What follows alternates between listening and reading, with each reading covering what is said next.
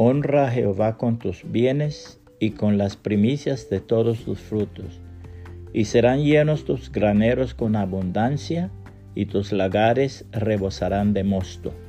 Proverbios 3, 9 al 10. Resulta que un creyente muy piadoso se convirtió de repente en un hombre muy rico.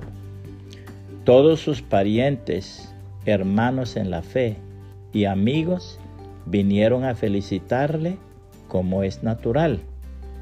Sin embargo, el hermano no mostraba alegría alguna. Esto motivó a que alguien le preguntara, ¿es que no estás contento con la bendición del Señor Jesucristo? Sí, lo estoy, pero otro le interrumpió con estas palabras, pero es que temes que todo sea solo un sueño encantador, ¿verdad?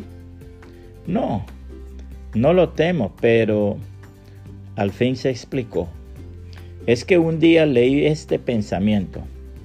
Cuando un hombre empieza a ser rico, el problema consiste en saber si Dios va a ganar una fortuna o si va a perder a un hombre. La palabra de Dios nos dice, Dios mío, antes de mi muerte, concédeme solo dos cosas. No me las niegues. Manténme alejado de la mentira y no me hagas pobre ni rico. Aléjame de toda falsedad y dame solo el pan de cada día. Porque si llego a ser rico, tal vez me olvide de ti y hasta me atreva a decir que no te conozco.